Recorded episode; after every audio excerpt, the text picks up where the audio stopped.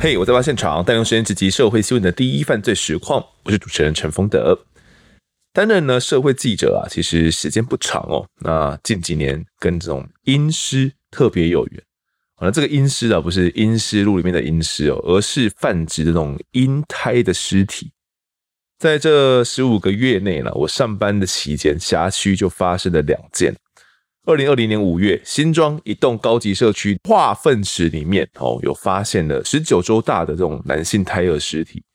最后呢，找到这个母亲啊，是个三十二岁的女子。她说啊，自己怀孕十九周之后呢，发现胎儿有发育异常，那担心呢，可能经济没办法负担去养育这种畸形儿啦。于是，在医师的评估之下呢，拿了堕胎药 RU 四八六，服药之后血崩，然后在家里面上厕所不断冒出血块哦。他以为是正常现象了，然后准备要回诊去诊所里面，然后去做引产手术。殊不知哦，胎儿早就被他冲进了化粪池里面了。后来哦，这个女子到案啊，检警判断说这是属于合法流产，所以女子没有相关的责任。然后做完笔录，他就回家，快闪回家了。另外一件是在二零二一年的八月，又是在新庄啊，同样是发生在我上班的时候，中港路上的垃圾车啊，被发现丢弃七个月大的女胎哦。那尸体上面还连着这个胎盘，警方靠着垃圾袋上的口罩，当天就找到还在上班的这个会计陈姓女子，她发抖，然后说是因为呢上厕所的时候突然不知道为什么就滑了出来，她当下啊就吓坏，垃圾袋包裹胎儿之后来丢弃。商业解剖初版呢，胎儿啊是有脐带绕颈的状况。其实两个案件啊都搞得我焦头烂额了，不过这两个案件。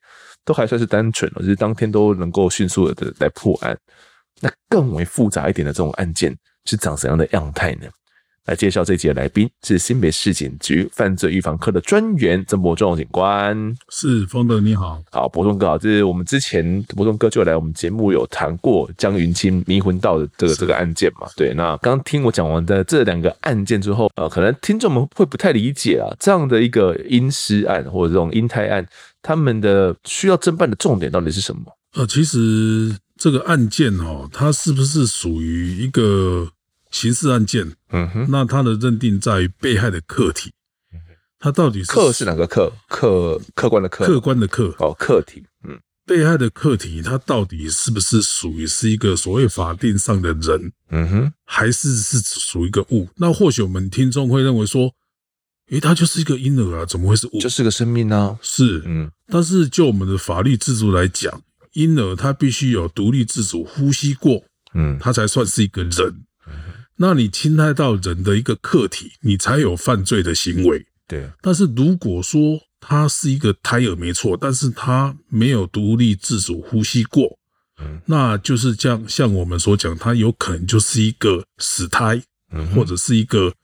呃，还没成型的胎盘，那这个在法律上来讲，它就不是一个所谓的人。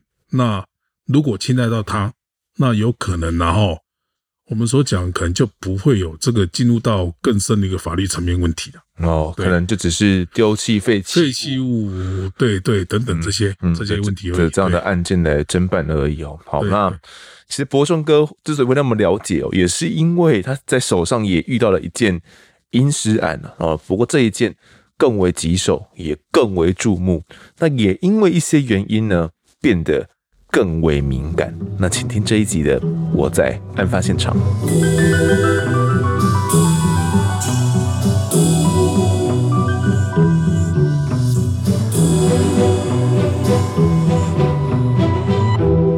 事情发生在二零一九年的二月二十六号，博仲哥还当时还在新北市警局新店分局担任侦查队长的期间。当天早上八点多，一通报案电话就打来了，状况是怎么样的呢？博仲哥是，那当天早上其实我们警察工作哈都会上的比较晚，那其实那一天我还在睡眼惺忪，就突然接到我的队员进来敲门说：“哎，报队长。”这个在新店的财神路商间回收中心这边哦，嗯，有发现一个婴儿的尸体。我说婴儿尸体，好啊，就抱怨啊。嗯，我当时也是很单纯讲啊，就抱怨啊。对啊，他不是啊，那婴儿尸体在收水桶里面。哦啊，收水桶怎么会丢在收水桶里面？怎么怎么会收水桶里面会有婴儿的尸体？嗯，那时候我也是听到之后就马上跳起来，好吧，就赶快带着一群人跟我们监视赶到现场去。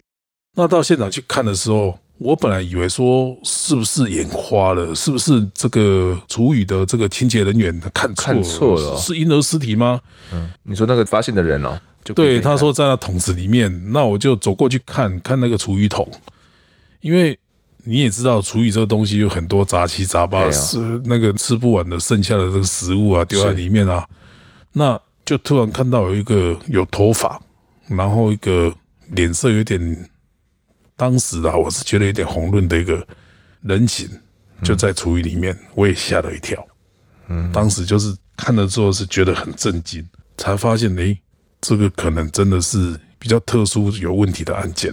这名报案的人他是怎么样说的？他怎么发现到这一个阴尸的呢？当时我是问他，因为他算是这一家，这一家其实他是一家清洁公司。嗯，那他们有分两个部门。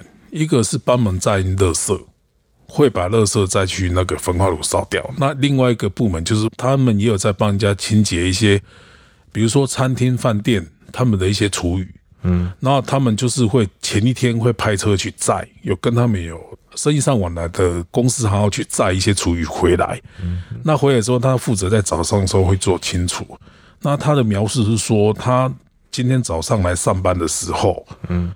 在前一天所载回来的厨余桶，他们要分开把它倒出来。他们其实是都有包装起来。在分开这个垃圾袋的时候，嗯，就突然哗一个垃圾袋砰出来，诶，奇怪，不是怎么一个？对，好像不是厨余，这看起来好像不太像厨余哦。嗯，那因为有看到头发，所以他才吓一跳，他以为他眼花了。可是后来他说他要去稍微给他拨拨弄拨一下，一看确定是一个小婴儿。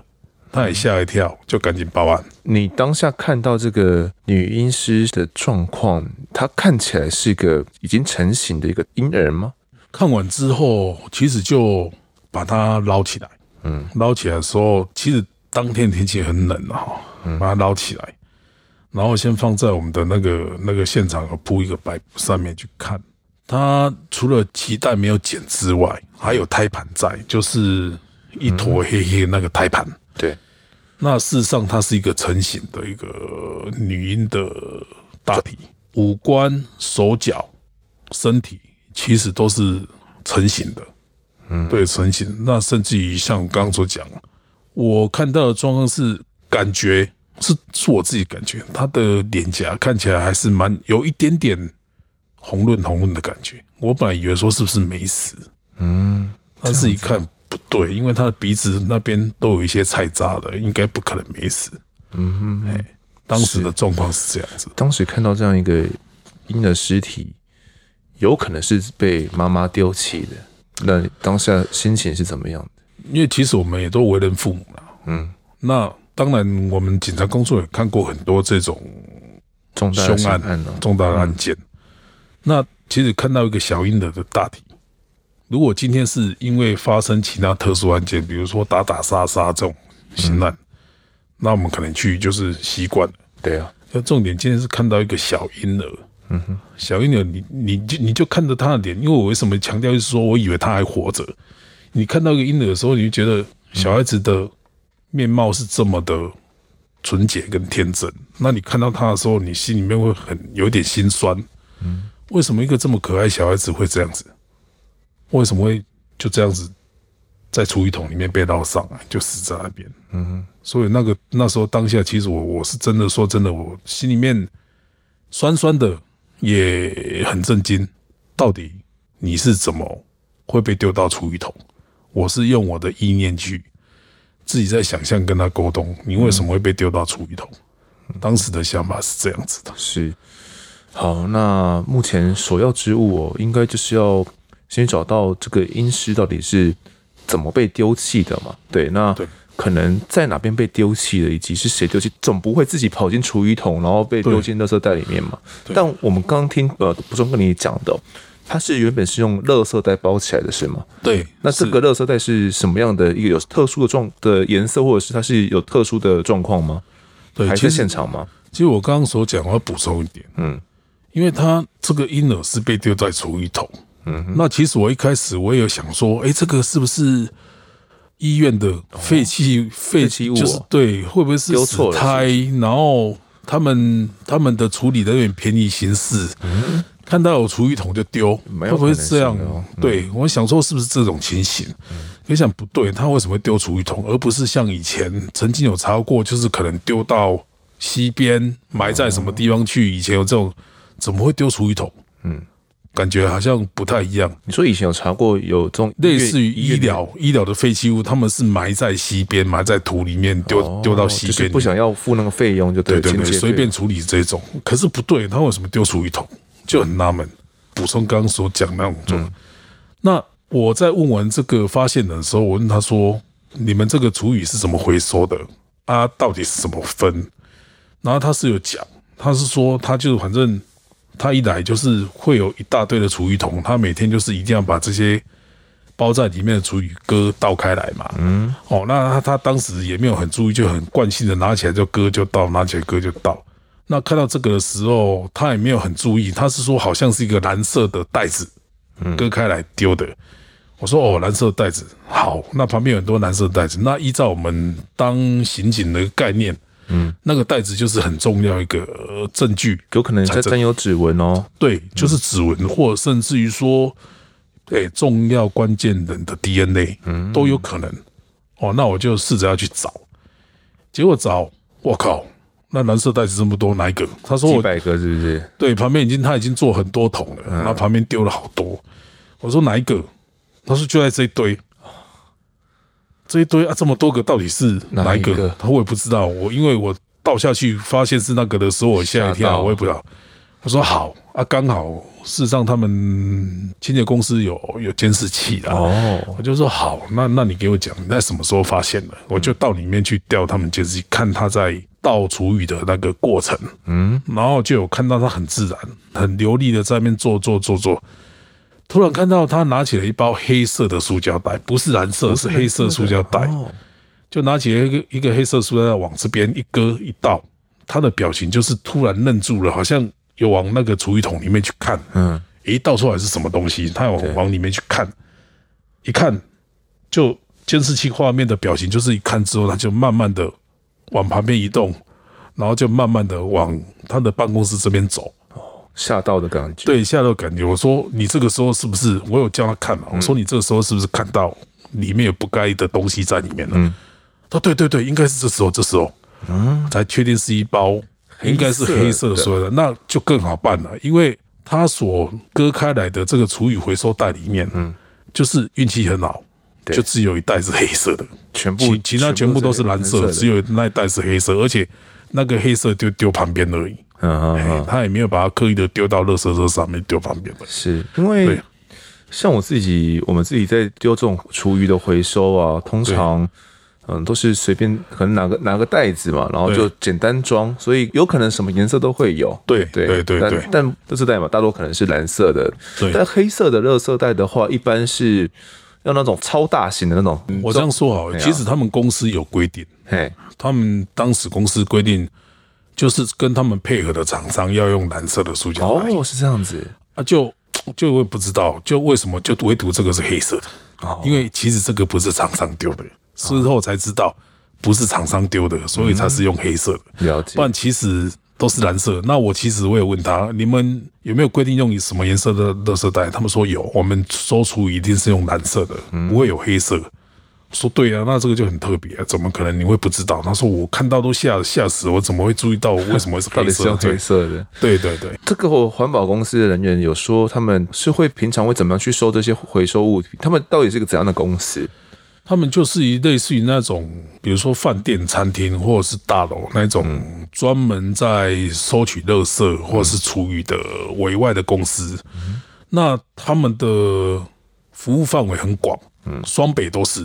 哦，那他们有分几个线，哦，那就是会在每前一天的晚上，大概可能过十二点之后，嗯，就会开始陆续去收。比如说有分几部车，这一部车是跑什么路线，这一部车跑什么路线，这一部跑什么路线都不一样。哦，那但是他们我刚讲，他们就是有收厨余，也有收一般的垃圾，嗯，好，那一般的垃圾收回来之后，他们就是一样会集中，然后再送到焚化炉去烧，嗯。那处理的话，就会卸下那厨余桶，在他们公司里面去做一个厨余桶倒的这个动作，然后再把这个厨余拿去做一个化学的处理掉，这样子。对，这个到底在哪边收的？双北都有，我要去哪里找啊？哎呀，而且从他们所谈论的过程，他们出去又回来，出去又回来，嗯，啊，到底哪几桶是昨天在什么地方收的？他他也分不清楚，因为有分时段，也有分区域。他也说不清楚，嗯嗯，对啊，那事实上当时我我也是蛮糟糕，又接到一个棘手案件的，是。对，但是当时就有个信念，就像我刚刚所讲，因为我看到的是一个小婴儿，嗯，大体在那边，其实我心头心里头蛮酸的，我那时候就是自己心里面想说，我一定帮你找到你的人，你的家人，嗯嗯嗯，你要给我灵感，嗯哼，我一定帮你找到你的家人，这样子，我心里面就是默默这样子去以这个心态，反正。案件还是要侦办，对，努力侦办啊。对，因为当下也不晓得他到底是不是一个活态。嗯，我刚刚所讲是不是一个所谓法律上所讲的是一个人，嗯、还是只是一个死态这样子而已？嗯，死态就属于废弃物了。对对对对，对，那可能是废弃物，可能是没有按照正确的废弃物处理法，处理法可能只是罚钱而已。但是觉得很压抑，丢在厨余桶，感觉就不太妙了。对对，嗯，那。你们后来怎么样去理清他到底这一桶是在哪边载回来的呢？对，因为就就像我刚刚所讲哦，就我刚心里面一直抱持的态度，说我一定帮你找到你家人。嗯，那很刚刚好的事情就发生了。嗯哼，那个公司老板回来了，我就问他说：“那你把你公司在走的路线图，嗯，还有你的这个驾驶员是谁？去收的驾驶员是谁？把资料给我，要过滤。”嗯。那第二个，突然突发奇想问他说：“哎，那个回收车有没有装监视器？这样，嗯，那一般来讲会装，只会装前面而已，路线的那个、那个、那个，例如那个影像录影系统。对，那刚好他们说他们有装，可是问题是老板给我讲说，可是我们最近我们的回收车的那个侧面的录影系统好像都坏掉了啊！我听了我吓一跳，说啊，嗯。”为什么那么刚好？嗯，可是他的另外一个员工又讲没有啊，老板啊你，你你前天叫我们去修理，我们全部都修理好了哦，就又好了。那老板不晓得，那那那个录影机侧面的录影机都修理好了。嗯嗯嗯，对我那我就觉得很高兴。好，那你把你的所谓的回收车的监视录影器，嗯，反正昨天有出车的，我不管你资料给我，嗯，你全部都把录影像全部给我拆下来，是我要去一个一个抠。那当时我就做了一个分工，那最少我要先知道说他要走哪些路线，嗯，然后就是透过监视录影器跟他所走的路线去过滤。嗯，那我先确定一下，他只有在昨天嘛？一定是昨天那一天所收回来的。对，因为我有问这个回收员，嗯，他说我每一天一定会把这边厨余桶的东西倒完，我不会留到第二天。嗯嗯，我每一天一定全部做完。那我说，那你怎么确定这些是昨天收的？他说，因为我前一天我在。昨天的早上我就全部做完了，啊，这个一定是昨天从中午过后之后收回来放的。他说我今天早上才会做，我也会把它整个做完，我不会再留到明天。嗯，所以我推测就是在昨天丢的。嗯哼，哎，是根据这一点去做一个判断。是对。那这样子的话，你们去检阅行车的影像监视器，有看到什么样的内容吗？它到底涵盖的路线有多广？乱枪打鸟去找很困难。嗯，那事实上又有压力。因为我我其实很佩服我们媒体，我八点到那边，我人还没有到那边，在他们公司的门口就已经有好几家的电子媒体在那边等着我。我说先让我了解，就进去。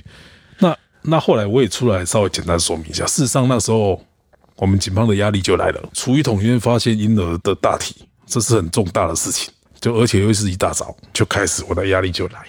可是老板给我的讯息又是这么的不确定。所以其实我那时候压力很大啦。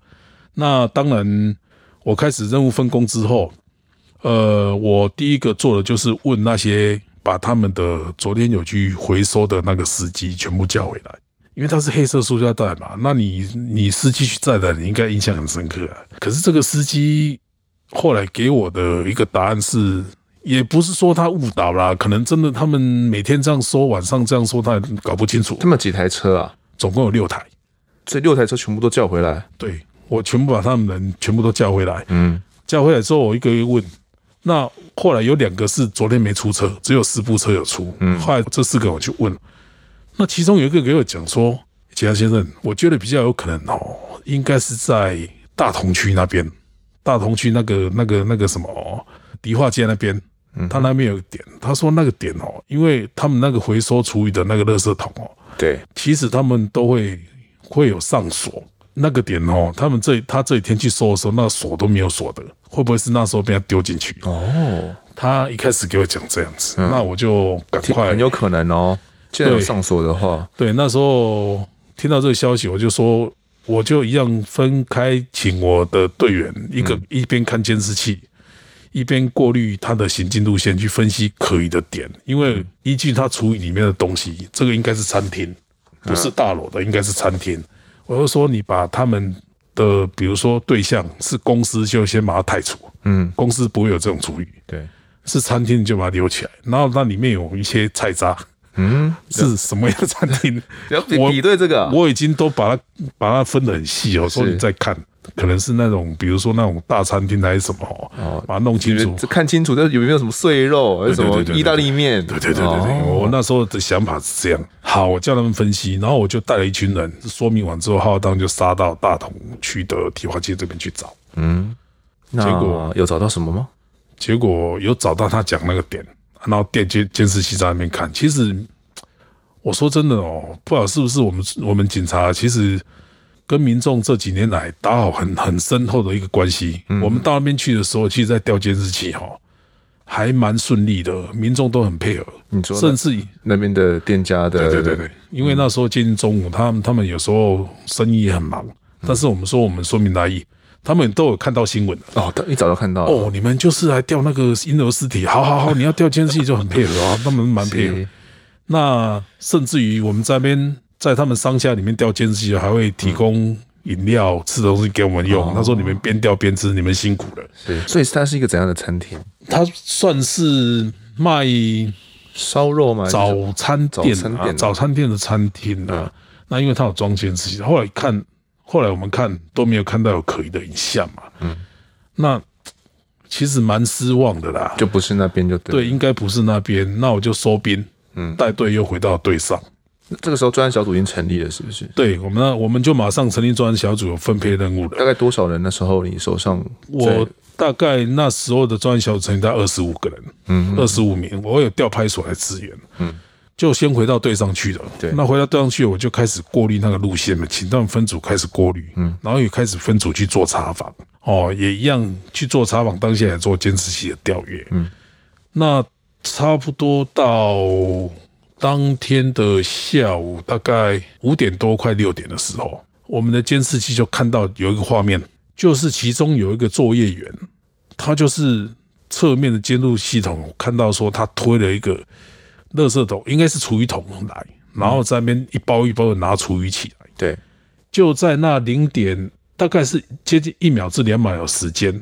有看到他手上拿一包黑色的塑胶袋，嗯，拿起来就瞬间过去，而且很快，你要很仔细的慢慢去看，看到就他从那里面拿一包黑色塑胶袋，对，他也没有看清楚，拿起来就往厨余桶里面丢，车上的厨余桶，但只是侧面没有看到正面，嗯，往厨余桶去丢，去丢。那时候我就想说，诶，黑色的，诶，那因为我记得那个店员跟我讲说，他们规定都要用蓝色的，对对对，那那一包就很明显了，嗯，就赶快通知这个司机。回收的司机，我说你影像你看一下，你回想一下，你当时拿了这一包黑色的塑胶袋，里面到底是不是装厨余还是装这个婴儿尸体？你回想一下，有没有印象拿到这个包黑色的？对对对对对。然后这个司机就讲说，这个这个路线我是走万华这边的路线，那这个黑色的东西我印象不深刻，因为我每天要拿那么多包。哎，他说感觉那包对颜色是不一样，没错，但是感觉那包里面好像装一只鸡。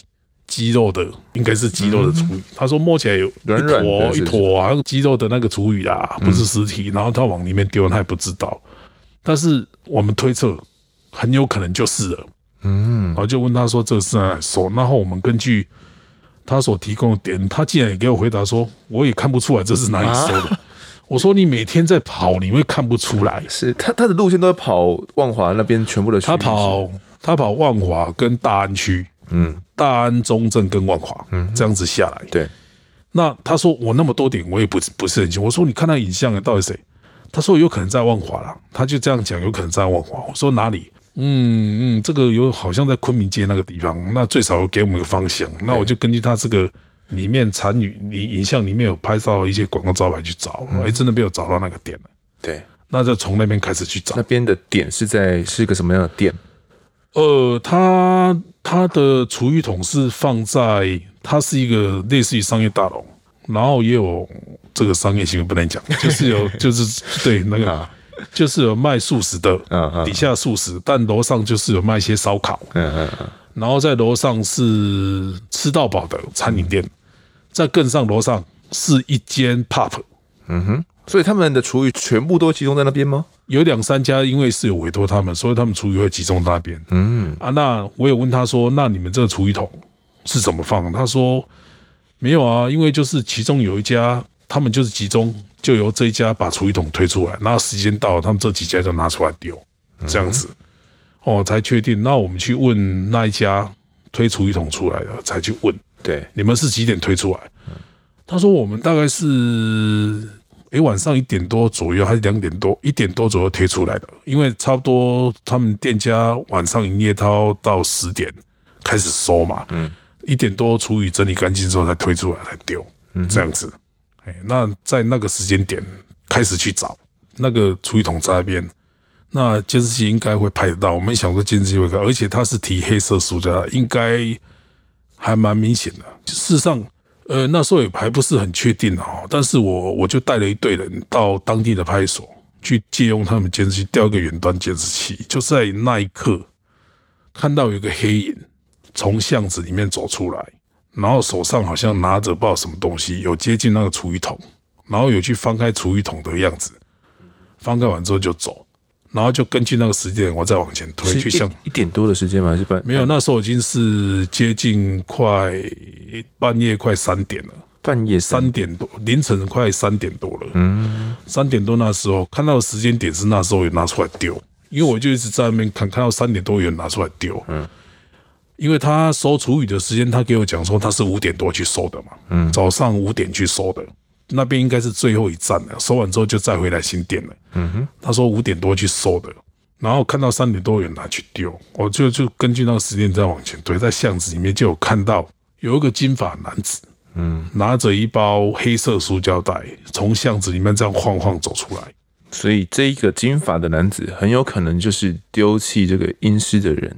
对，因为当时的影像只是片段的一项啊。然后那半夜三点多，他拿的这个黑色的塑胶袋，又跟我们所怀疑的那个是很很很有可能。嗯，所以当然我想说啊，应该可能就是他。那当然我们可能要更确认一点。对，我就把那个巷子里面掉了监视录影器，我又自己在当场马上就是做一个判断。嗯哼，哦，那附近有的监视器，包含一些。那晚上要去调监视，要拿掉，就当然就是赶快就是。这还是犯案的第一天嘛？你当天晚上？事实上，我当天晚上十一点多、十二点多，嗯，我就确认他身份了，因为我那时候到那个现场去的时候是差不多六点多嘛，六点多那时候刚。去看监视器，看到大概快八九点那时候，就已经有看到那画面了。然后又到快十点多的时候，又再把附近的所有监视器调一次。嗯，快十一点多的时候，其实后来因为我们把他的某些点的监视器拍到片段，做一个图把它框起来，然后自己去研判他走路线。后来才发现说，哦，原来他有可能就是从就是转角而已，他丢那个那一包黑色塑胶袋的，再往前一点左转转角。嗯的地方，他可能就从那边走出来，其实很近，他可能就住在那附近，因为到那边就消失了。对，结果那边刚好有一间饭店，哦，就推测，哎，推测有可能住在那边很近，可是他转个角出来就可以丢了，啊，为什么要绕一大圈？是。他的那个转角，然后到饭店这段是死角吗？没有监视器死角，是不是？没有拍到？没拍到，那个地方是没有监视器拍不到，但是他是从那边就消失，我也看他丢完之后往那边走，转过去看不到了，但是。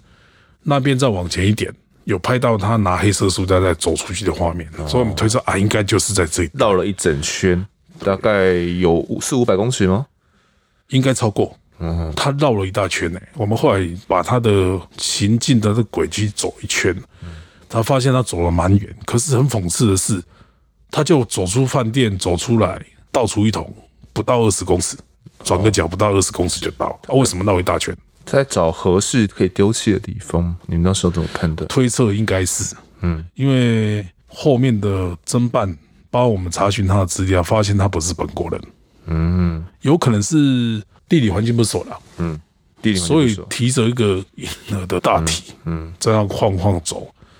他可能也要找合适地点丢，他可能到那边看，我看到有这个厨余的回收桶，他当做是垃圾桶，所以丢在那边。对，结果转角过去就是他住的饭店。OK，那这一个黑色垃圾袋，你们看它是一个大概多大的？就是一个中型的塑胶袋，它也不是很大，嗯，就是一个中型的塑胶袋。那后来我们这个塑胶袋有拿去做 DNA 的采证。嗯，我在前一集有讲过，跟这个大体婴儿大体上面也会采 DNA。然后还有胎盘，胎盘的 DNA 绝对是他母亲的 DNA，胎盘还有婴儿的大体的 DNA 跟塑胶袋上面的上面所采到去去做一个比对，比对出来结果是两个女的，就是一个可能就是婴儿的，啊一个可能就是那个母亲的，哦，所以是女婴，对对对，是女，那那是一个女婴啊，女女性的大体，那另外有比对出应该是母体的 DNA 都有。嗯嗯，就胎盘上面的 DNA 也有出现在那个垃圾袋上面，是对，然后有比对婴儿的 DNA 跟那个胎盘上面 DNA，应该是母女关系，确定是母女关系的。你说往这个饭店里面去了嘛？所以你们有去看一下饭店里面的一些监视影像，或者是问一下饭店的人吗？对，我们就是反求去追的时候，在那边发现他不见了。那我们当时也是做一个很大胆的假设。想说，哎，这个在这边不见了，那会不会是就是住在这个饭店啊？对，那我们一组人去问饭店，嗯，问他说，哎，那个昨天大概两点多，半夜两点多，有没有客人提着塑胶袋往外走？嗯哼，那其实原本那个饭店他们，我们有跟他说明来意啊，说我们就是要侦办。你们早上所看到新闻在报这个隐私案，嗯，我不晓得是不是因为这样讲之后让饭店有所防备。他说不清楚哎、欸，不知道哎、欸，啊，那对，那可能就是对，不晓得我们也可能不想让饭店的事情吧，还是怎么样吧？是，是不清楚不知道。我说你再回想一下，好，我们可不可以看你饭店监视器？后来透过当地的警方来配合我们，他才肯让我们看。那我们进去看的时候，在差不多是两点，大概两点半的时候，那时候两点半的时候，有一个男的带着个书袋袋从里面走出来，跟我们那个外面吊影像。凌晨两点半，对对，接近两点半那时候，嗯，走出来。他走出来的时候，看到他就出来之后，出饭店门口就往左边走，就我们那个推进的路线，嗯，来确定啊，应该就是住在这里没错。那我们也问他说啊，这个男的住哪里？他有跟我们讲住二楼。那我们要更谨慎一点嘛，嗯，因为毕竟应该还有一个女的，对，但是她只登记男的的名字，嗯哼，好，那我们就到旁边的超商去问，我们先问饭店说他们来住多久，他说他已经来住，我记得没错，好像快住一个礼拜了，嗯，还是五天来六天了，对，好，那我们就到超商旁边去问说，哎，看看他有没有见过这个这个男的，嗯哼，结果他说有有看过，而且他有跟一个女的。那个店员呢很热心，他说：“我跟你们讲哦，他在五六天前有跟一个女的一起来这边住宿。那我们就问他说：‘哎，那个女的是孕妇吗？’嗯，他说：‘对，看起来就是一个孕妇，大腹便便，应该是一个孕妇。’我说：‘你确定？’他说：‘我监视器可以给你调啊。’哦，很热心的一个超商。那我们就赶快调监视器嘛，发现这个女的在当天有提行李，应该是刚到我们台湾。嗯哼。”有提醒你跟这个男的确认，就是所以是外外国籍的嘛，两个都是外国籍的。我们后来查是外国籍，因为饭店提供给我们资料是他是新加坡籍的，嗯，外国籍的。OK，那跟在超商里面看到影像，他是提醒你是一样字符的，所以我们想应该就是这一对。OK，我们先这两个人，我们先简单讲一下。男子我们称他为小王啦，小王对，王姓男子跟这个郭姓女子郭郭哈，小王是二十三岁哦，郭郭是二十四岁这样子。那我们当时去。看了这个监视影像，然后看到这个郭郭这个女子看起来像是个孕妇。事实上，我们在调这个饭店的时候，从头到尾都只看到这个男的提着那个黑色塑胶袋。嗯哼，那到底这个女的是谁？不清楚。你们去的时候，这两个人还住在那边吗？我们去的时候，他们已经离开了，退房了。很可惜，因为那时候事实上我们都还没有很明确证据说当天晚上我们就问到那边说，差不多已经是晚上快十二点了。嗯，那他们等于是凌晨那时候翻的，但是我有问饭店，我说他们还没有住这里，他们说没有，已经退房。那他们退房时间点就是在发现婴儿尸体当天的下午四点半的时候退房。对，那我们就透过他们这个男的所留的资料，为什么后来是确认这女的的身份？是透过这个男的所留下来资料去查他的入境班机，嗯，同行的人有谁？哦，发现有这个女的的资料，嗯，然后把这个女的资料入境资料回来，就发文去给那个入境管理局去调她的影像，嗯哼。跟超商里面的影像去做比对，是同个人吗？同一个人，同一个人。嗯、超商里面那个很清楚，她就是一个孕妇，看起来就是一个孕妇，所以才确定的话，应该就是这一对。嗯嗯，这这一对新加坡籍的，这样子才确认的。了解。你们后来有去问一下饭店里面的人，后来有讲说，这位看起来像是孕妇的女子，在退房的时候，他们还有看到她吗？其实他们饭店的人是说，他们当天在退房的时候。请饭店帮他们叫车，要到机场的。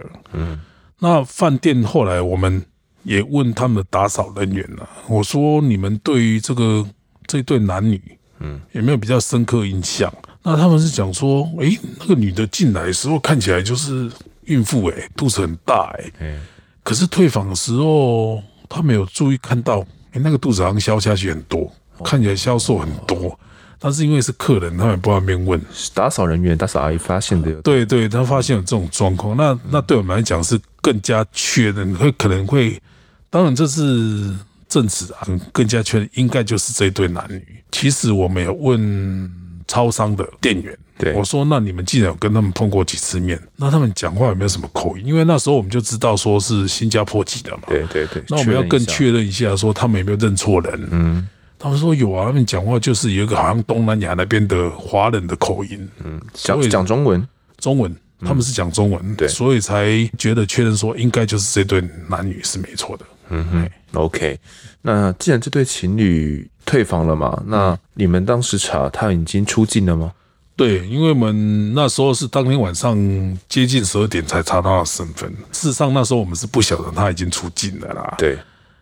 我们有紧急跟检察官报告说，我们追查到疑似是这一对男女，这个婴儿应该是这对男女所产，这个女的所所生产的。嗯，那跟检察官报告说，可不可以马上做一个进馆？嗯哼，因为他们毕竟是新加坡籍，而且他们离开饭店了。检察官就说好，我试试看。然后检察官很配合。可是当检察官跟入境管理局这边做一个联系查的时候，哇！六点，他们是六点三十分离开，然后哎，六点半的时候，大家好像新加坡航空吧，嗯，就离开了，就回新加坡了，就晚了那几个小时的时间，他们已经出境了。那我们其实在推测，嗯，因为他们原本跟饭店讲要再多住一天，提早退房了，提早一天，嗯，那我在想，是不是那一天早上的新闻出来，嗯哼，他们有可能看到了，所以当天下午就马上退房。跟饭店讲说帮我们叫车，他们要出去，啊，可能是这样子的。那也是一样很可惜的，就是可能差那几个小时先他们先出境了啦。好，那既然这样子的话，你们在后续的侦办上人也不在了，还有其他东西可以来进行侦查吗？哦，对，因为就像我在前一集所讲，我们任何的案件都要有一个证物证据科学来证实他的犯罪行为。对。那我们为了确认说他们就是住宿在这间饭店的客人，嗯，我们也在隔天的早上，请了我们监视人员到饭店里面去做采证。嗯，那很幸运的，他们居居住的这件事已经有住人了啦，但是好在他们没有去使用浴室的设备。哦，好，那我们有跟他们说明来意，他们其实那厨房间的也吓到啊。有这个回事？你们你们就是那个婴儿尸体哦，欸、案件哦，真办的，对对，他们吓一跳，马上退房。嗯，那也让饭店也同意让我们继续做财政。嗯，那我们在那间饭店的浴室里面，嗯，的洗手台的排水口跟底下那个浴缸旁边有个地板那个排水口，嗯，里面分别有采到女性的 DNA，那个 DNA 就跟垃圾袋。还有那个婴儿尸体上面胎盘的 DNA 是一样的，嗯、啊，也有采到这个婴儿的 DNA，都在那个排水孔外面。那我们就强烈的怀疑，那个地方应该是第一现场。可能是不管是伸出或者怎么样，可能把它在那边的第一现场哦，就是在浴室里面第一现场才会有那个漏血跟残渣留在那边。还有漏血跟残渣，它那应该算是胎盘吧，就是一点小小的胎盘那个血血在那边没有冲干净的。对对对对，所以那边应该是第一现场。但是表面看起来看不出有什么血液的痕迹，看不出来，看不出来。但是我们是在排水口底下踩到的，嗯，所以应该是那。确定 DNA 相同，最重要的一环就是还是要这个人来做 DNA，才能去证明说，哦，原来你的 DNA 跟这垃圾袋、胎盘跟浴室里面找的是同一个人，要跟就叫这个锅锅来嘛？对，要叫锅锅过来才有办法。锅锅已经出去了，那这怎怎么办？那我们变成说，只能根据我们所查到的，跟他所住宿登记资料。还有他在入境的时候飞机的航班资料，嗯，去确认他的身份。伯仲哥内心不断想着要替婴儿找到他的妈妈。案件办到这，如今就只缺科学证据的临门一脚，而这也是最为困难的。郭郭跟同行的小王已经出境飞回新加坡，到底怎么采集他们的 DNA 呢？成了大难题。还有一个重点，婴尸到底是已经出生的女婴，还是她是死胎被随意丢弃？这也关系到了法律刑责，检警又该如何鉴别呢？这一集的我在案发现场就先谈到这边，下一集我们将持续的探讨。也感谢博仲哥的分享，谢谢。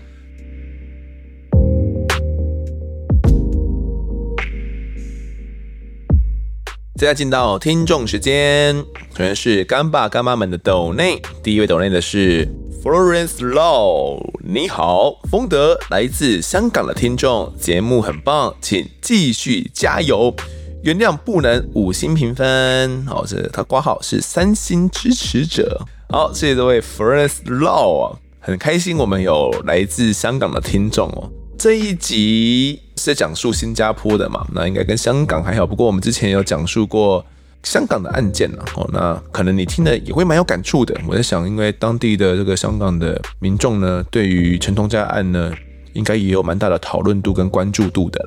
那至于不能够五星评分，说自己是 Samsung 三星的支持者哦。不要怕，我也是三星支持者，我也不能够替我自己的节目评分。有来抖内就很好了啦，谢谢你持续支持着我们。下一位抖内的是台中哥，哥是鸽子的哥，谢谢丰德详尽的说明和流畅的安排。我本身呢也是警察，个人觉得这个节目很不错。案情分析也很多面向，又不会过度情绪化，继续加油啊！谢谢台中哥啊，哥是警察的代表嘛，大家看警徽就是个鸽子哦，所以我们有时候会说是什么哥什么哥，就是在讲警察啦。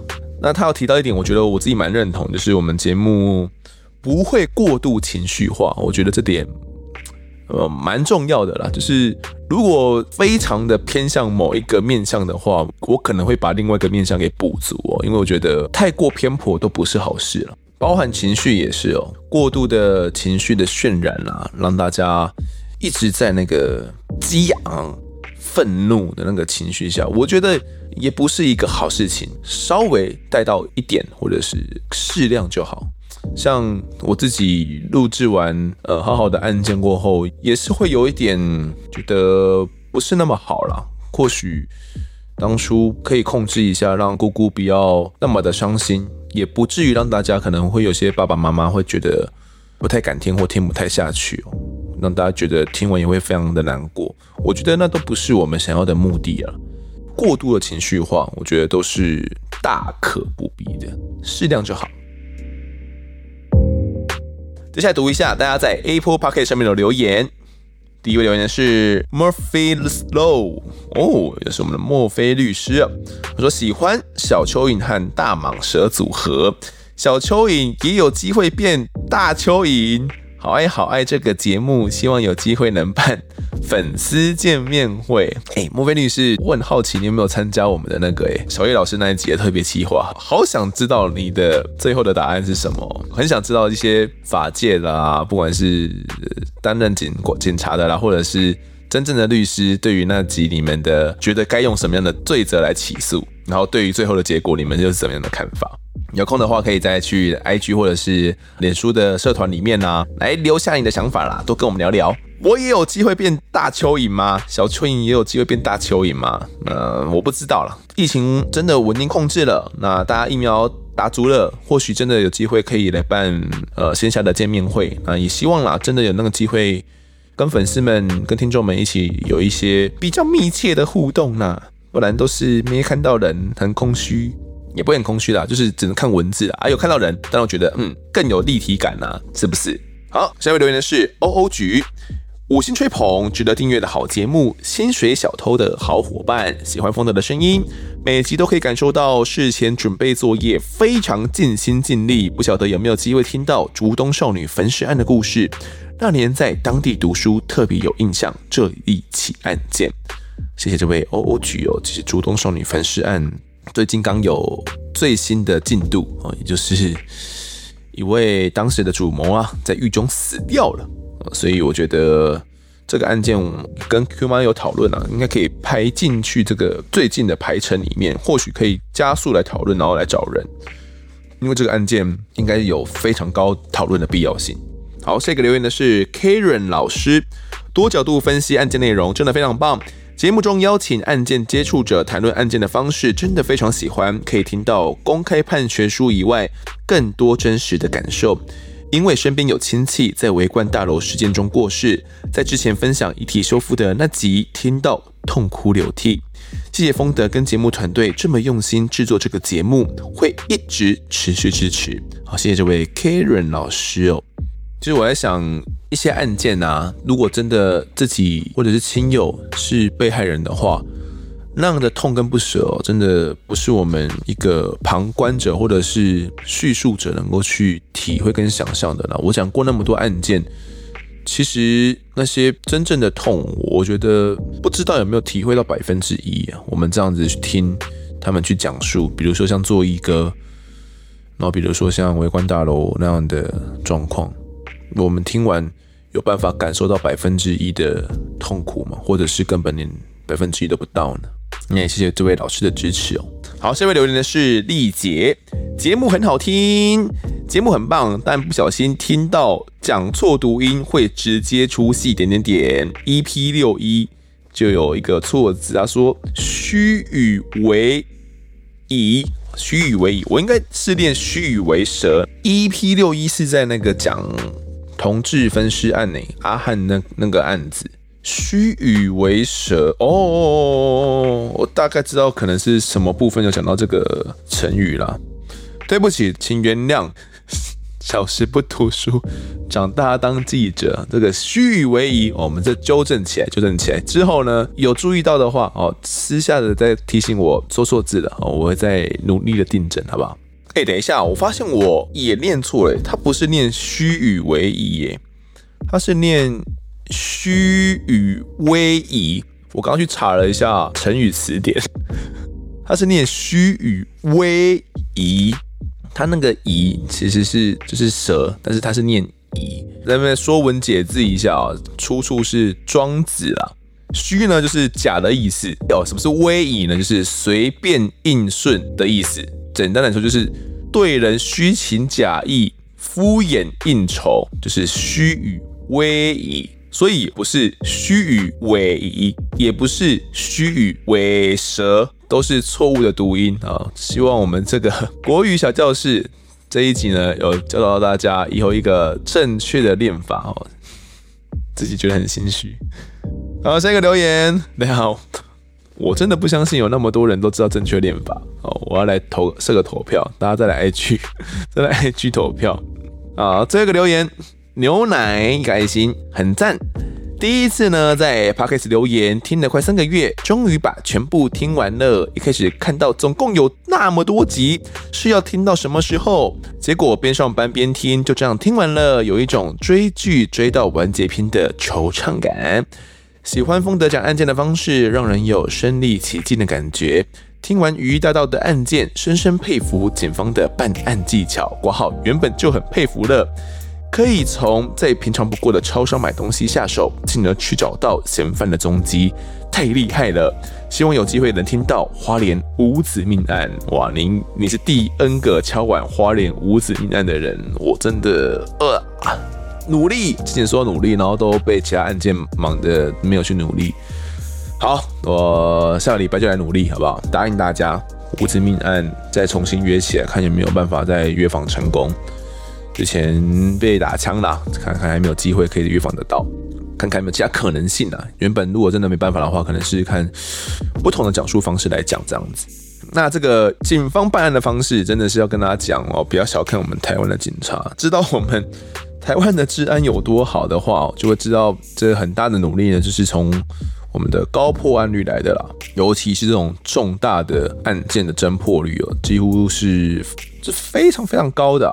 不过我觉得有点蛮尴尬的，就是呢，我们才刚讲完雨衣大盗哦，然后讲这个抢银行几乎百分百破案率嘛，然后大概自己更新过后没多久，桃园就发生了一起抢运钞车的案件，是保全啊，当时到桃园新屋的一家超商的 ATM 去补钞哦，然后一个歹徒呢就持枪进去，直接朝补钞侠开一枪。